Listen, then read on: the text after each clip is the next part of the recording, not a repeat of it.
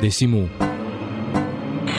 Aprovechar lo que te da la vida, es decir, lo que me dio, lo que me está dando este momento de hace seis años, estar acá, disfrutar, aprovechar, aprender, ser alguien el día de mañana, eso sería. ¿Qué te gustaría ser? ¿Pensaste o no todavía? No, no es muy bueno pensar en el futuro cuando sos muy chico. Es mejor vivir, vivir en el presente. Decimu, la diferencia entre quejarse y soñar. Decimu hoy está con Marco Filardi, teniendo esta conversación sobre lo que es el presente, los temas ambientales, los temas de la alimentación, los temas de los derechos humanos y cantidad de cosas. Marcos es abogado, es activista, te defines así, te has convertido en una especie de experto de estas cuestiones y me parece apasionante poder charlar sobre eh, todos estos temas en un momento en el que hay un cambio importante en el país. Entonces, te quiero preguntar esto así un poco genéricamente. Hacia adelante, ¿de qué depende el futuro? ¿De qué depende lo que se viene de aquí en más para que estas cuestiones que vos planteas sobre soberanía alimentaria frente a un modelo eh, concentrado, contaminante y demás, para que las cosas cambien?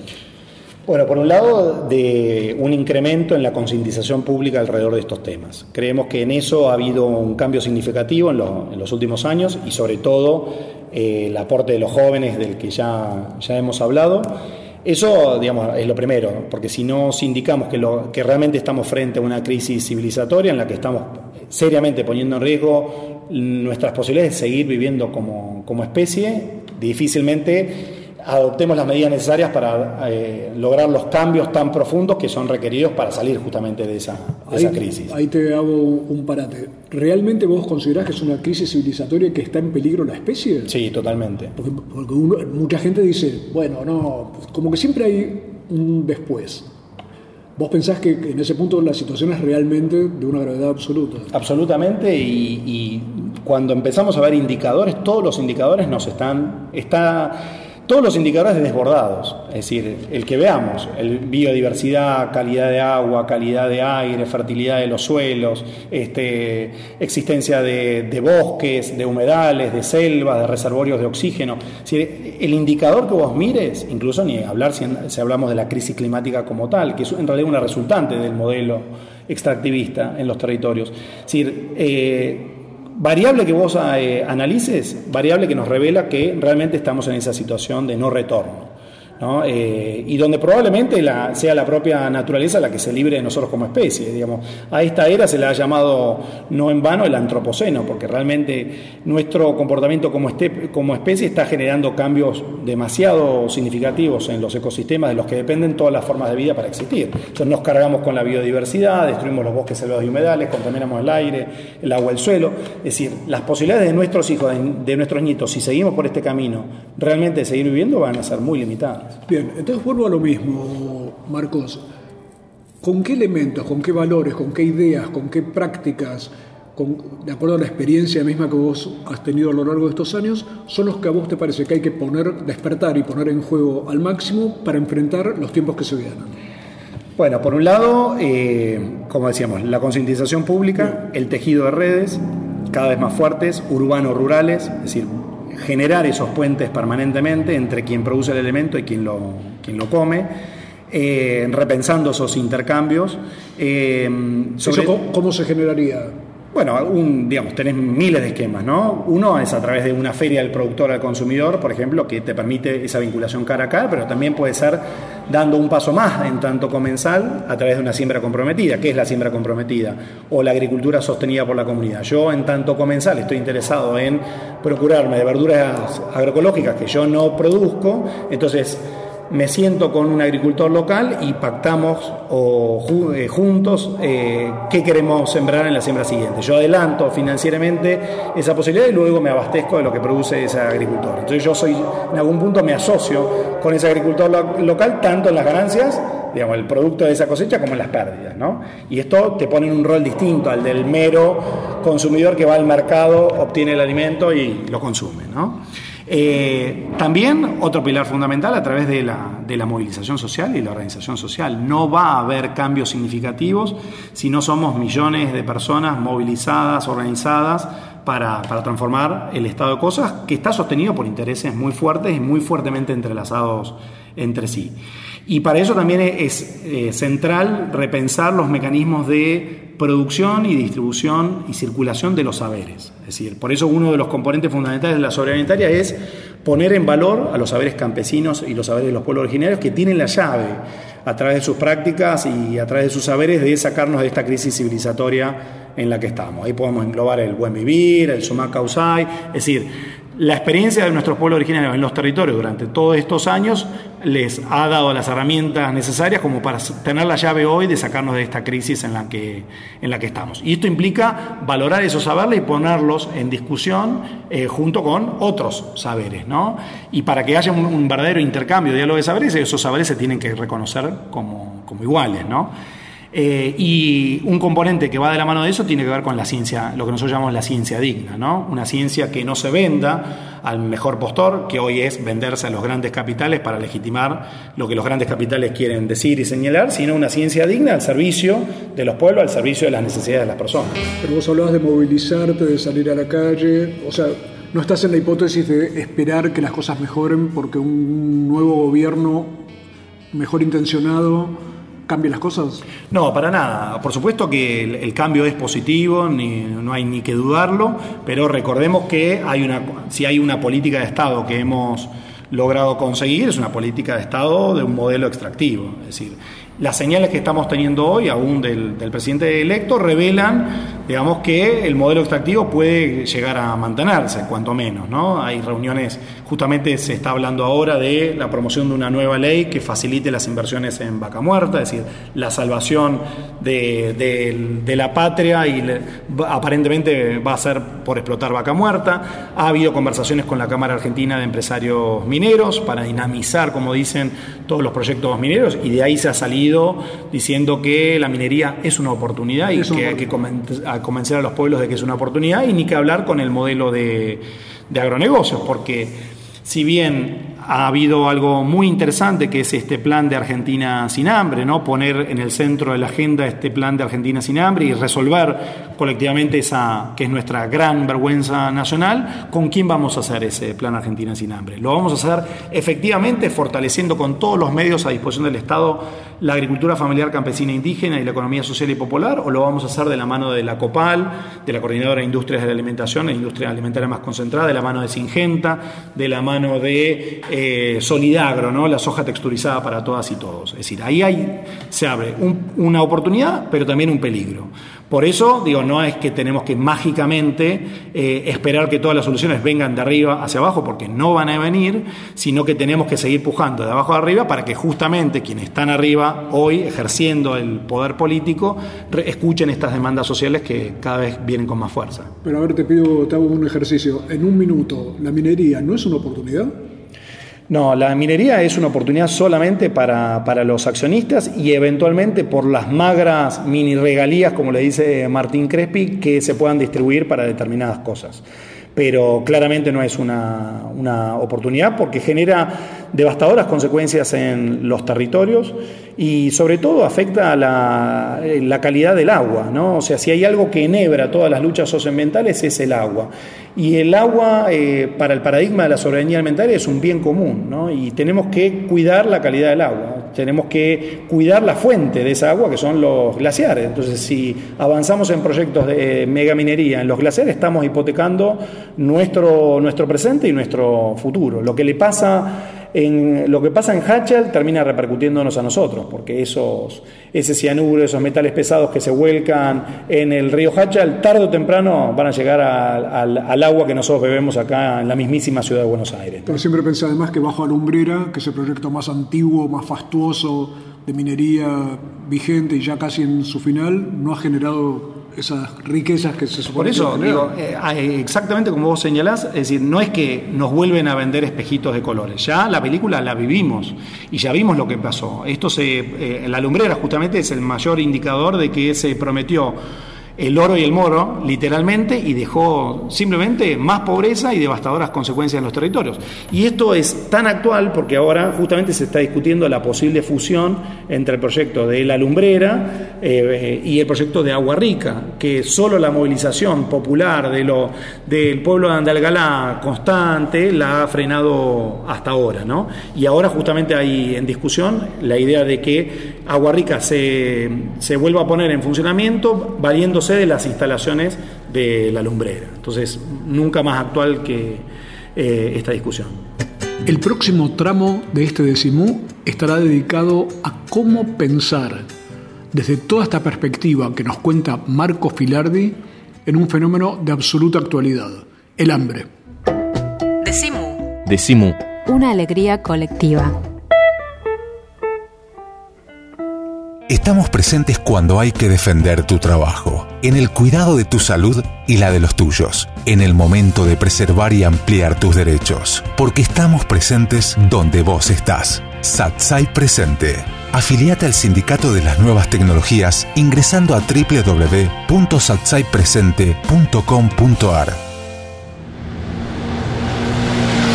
Todos los meses, cuando pases por el kiosco, decimos... Decimos Mu, el periódico de la vaca. Decimos. Todos los meses pateando la calle.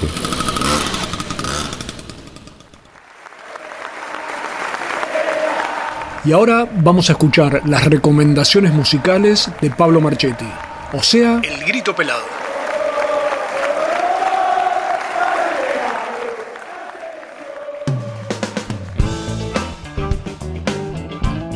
Hola, ¿qué tal? Bienvenidos. Esto es El Grito Pelado, el segmento musical de Decimo. Y hoy vamos a anunciar a nuestros artistas con fanfarrias, o más precisamente con la fanfarria del capitán. Así se llama la banda que vamos a presentar hoy, la fanfarria del capitán. La fanfarria del capitán es una banda digamos, con una banda de fiesta, una banda fiestera, una banda festiva, una banda eh, que invita a bailar, una banda que invita a moverse y una banda que tiene eh, fuertes, digamos, si tenemos que ponerla en algún, encasillarla en algún lado o, tirar algún dato como para orientarnos, digamos que tiene como una, una impronta balcánica, ¿no? Este, este tipo de, de, bandas que con impronta balcánica Estamos hablando, por supuesto, de una banda grande, ¿no? Una banda de 12 músicos, una banda con vientos, con caños. Em, y estamos hablando además de una banda que... Eh, una banda trashumante, una banda nómade prácticamente. Eh, de hecho está liderada por matrimonio que eh, van con con su hijo, fueron padres y van con su hijo de gira por el mundo, andan absolutamente por todos lados, ¿eh? por todos lados. Por ejemplo, para el Mundial fueron a tocar a Rusia, pero después, claro, Europa del Este, ellos andan por todos lados, eh, tal es así que, bueno, eh, en uno de esos viajes tocaron eh, por pedido de alguien Bella Chao y se transformó eso en un hit. Antes de, que Bella Chao se transformara en el hit global que fue con, o, por lo menos eh, por aquí, eh, a partir de la casa de papel. Pero bueno, em, no vamos a escuchar Bella Chao. Evitemos, evitemos por el momento estas cosas, pero sí vamos a escuchar un tema incluido en La Giravida la Giravida, así se llama el disco de la fanfarria del capitán. Vamos a escuchar el tema que abre eh, este disco y que tiene esta impronta viajera, esta impronta de gente... a ver, cuánto cuánto se meten los viajes en tanto historias personales en las composiciones de los temas. Y bueno, es inevitable, es inevitable que una banda que iba viajando no eh, absorba tanto ritmos musicales como historias de esos viajes. Vía Nacionales se llama esta canción, haciendo alusión, por supuesto, a esa, avenida central de Roma. Em, tema que abre el disco, les decía, el disco La Giravida de la Fanfarria Capital. Escuchemos, Vía Nacionales.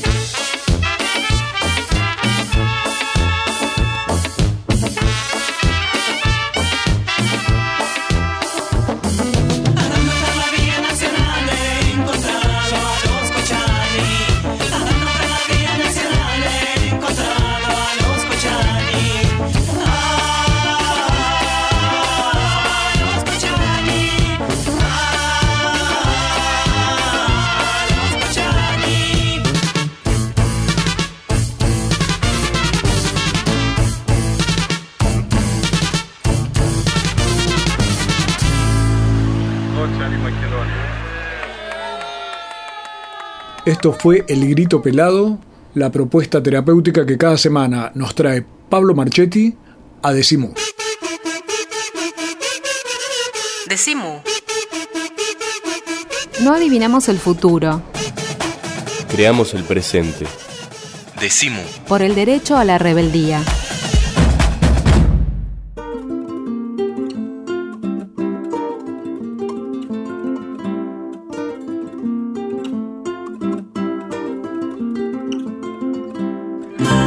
Estamos en el último tramo de este decimú con Marco Filardi, abogado, ambientalista, eh, defensor del tema de derechos humanos, de la soberanía alimentaria, en un país con hambre, donde por primera vez en muchos años se vuelve a hablar del hambre como un protagonista. Te quiero preguntar cuál es tu visión sobre esto, me has dado ya alguna indicación, pero yo necesito ir más tranquilo, entonces te pregunto, Argentina no produce alimentos para tanta gente. ¿Cómo es ese debate en el cual nos encontramos? En la vieja discusión, el país productor de alimentos, el granero del mundo o estas cosas que ya ni siquiera sé si son ciertas, y hambre aquí adentro.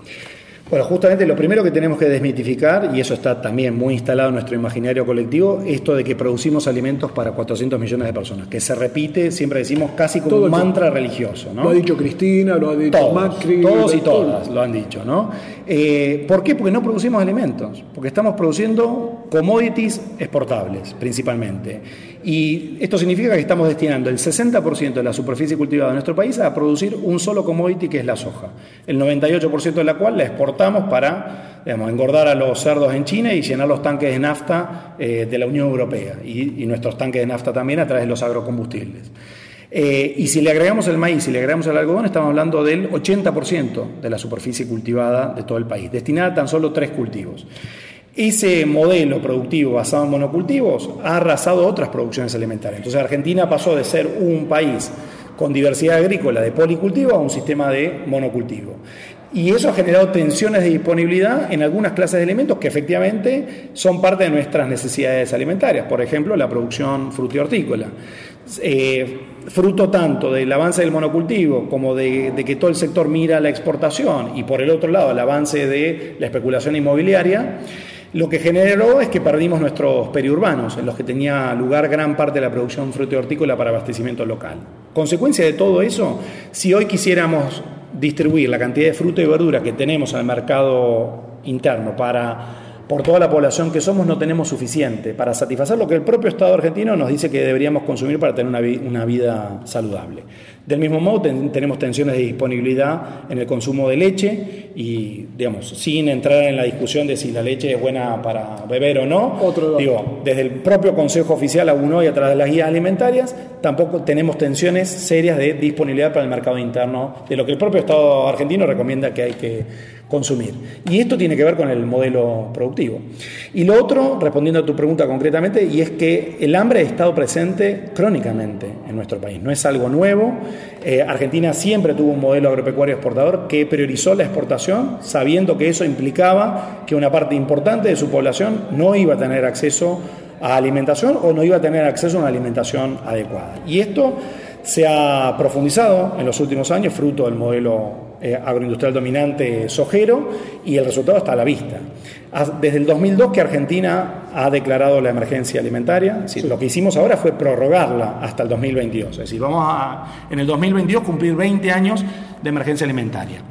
Nuestro principal problema nutricional no es la desnutrición aguda, como la que yo pude ver en África, ¿no? es decir, no es que no hay acceso a las calorías mínimas.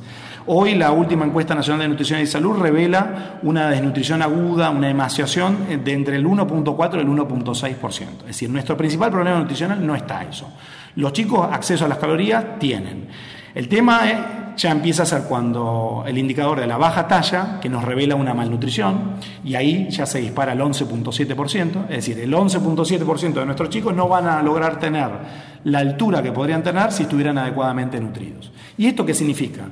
Que como el vehículo de acceso a la alimentación son los ingresos, porque vivimos en una economía de mercado capitalista y netamente urbano como es, donde la posibilidad de producir nuestros propios alimentos está seriamente comprometida o al menos limitada, eh, y tenés al 40% de tu población debajo de la línea de pobreza, al 10% debajo de la línea de indigencia, las posibilidades de nuestros sectores populares alimentarse bien en un modelo que ofrece nutrientes caros y carbohidratos, grasas y azúcares baratos es muy claro. Entonces los resultados están en los cuerpos.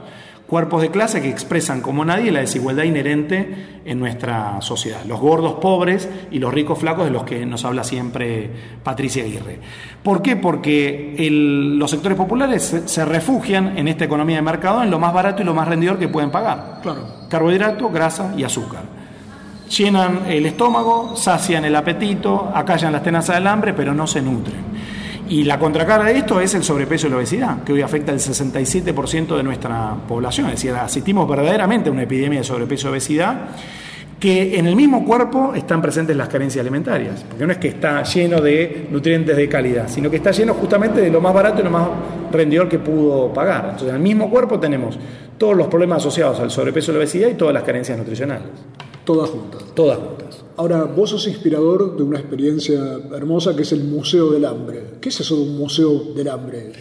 ¿Y, cómo uno puede acceder a, conocerlo? Bueno, es un espacio acá cercano en la ciudad de Buenos Aires, eh, donde nos proponemos convertir al hambre en un objeto de museo. Esa es la apuesta política y simbólica del espacio realmente estamos convencidos de que el hambre en todas sus formas, ¿no? la desnutrición aguda, la malnutrición, el sobrepeso y la obesidad, eh, es un crimen y que tenemos que hacer todo lo posible para erradicarlo una vez y para siempre, convertirlo en objeto de museo y que nunca más lo encontremos afuera como efectivamente lo estamos encontrando hoy. Y creemos que el camino es la lucha colectiva por la soberanía alimentaria. Por eso a renglón seguido decimos que es un centro de encuentro, un centro de lucha por la soberanía alimentaria. Después podemos tener una muestra artística, una biblioteca popular, un albergue transitorio de semillas, un cine debate, una cooperativa como Irarte Verde que comercializa alimentos agroecológicos, pero todo eso es una excusa para el encuentro, para que nos juntemos, para que nos reunamos, para que tejamos redes y para que craneemos los modos colectivos de efectivamente eh, caminar hacia la soberanía alimentaria. Bien, entonces craneemos un poquito más. Vuelvo a la pregunta anterior porque todo esto nos va dando cada vez más elementos. Y entonces ahora que nos acercamos al final del programa, me gusta volver sobre esta historia. ¿Cómo craneamos el futuro? Ya nos diste varias pistas, como la idea de concientización, tejer redes. ¿Qué valores y qué cosas de todo lo que vos has vivido hasta ahora te parece que son los que nos pueden funcionar para pensar de qué depende el futuro? Sobre todo de, de dejar de lado el individualismo tan fuertemente introyectado. Creo que la clave de todo es repensar las relaciones sociales. El gran éxito, creo, eh, cultural del modelo extractivista y eh, del modelo capitalista es esta idea de que somos individuos atomizados que estamos acá, arrojados a la a esta casa común para competir en función de nuestros méritos y en función de esos méritos obtener bienes y servicios que nos van a garantizar felicidad. Esa es el, creo que es la clave, ¿no? la base cultural, si se quiere, del modelo. Y sobre todo, quienes estamos involucrados en estas luchas, quienes estamos involucrados en estas movidas, descubrimos el, placer del camino compartido, ¿no? el placer del encuentro con el otro, el placer de la construcción colectiva, horizontal, eh, reconociendo al otro como realmente como un otro que vale en sí mismo, que no es solamente un medio para otras cosas, sino que es un fin en sí mismo, y, de, la mano de, esa, de ese repensar nuestras relaciones sociales, eh, solito llegamos a la agroecología de base campesina, solito llegamos a, la soberanía energética, solito llegamos a la soberanía sanitaria, solito llegamos a repensar nuestra salud también. Ahora, frente al a quien se opone a esto que vos planteás, que son las corporaciones, los gobiernos, los poderes judiciales, la policía, los medios de comunicación y demás, uno dice, pero es un partido perdido eso, ¿o no? No, yo creo que no, yo creo que no.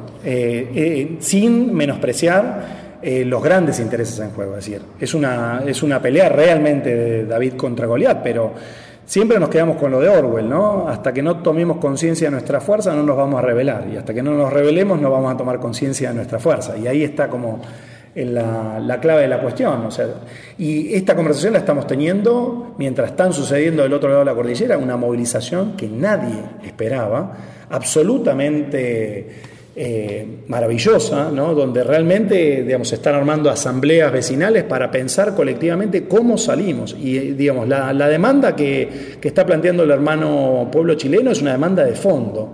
No nos vamos a quedar con cambios cosméticos, no nos vamos a quedar con pequeños matices, sino que vamos a ir a buscar soluciones de fondo para salir de esta crisis civilizatoria en la que estamos. Entonces, viendo ese ejemplo ahí sin ir más lejos y, y viendo lo que pasó en Ecuador también y lo que está pasando en nuestra América de pie, es absolutamente esperanzador. de bom irmão, de bom tua atitude, de bom.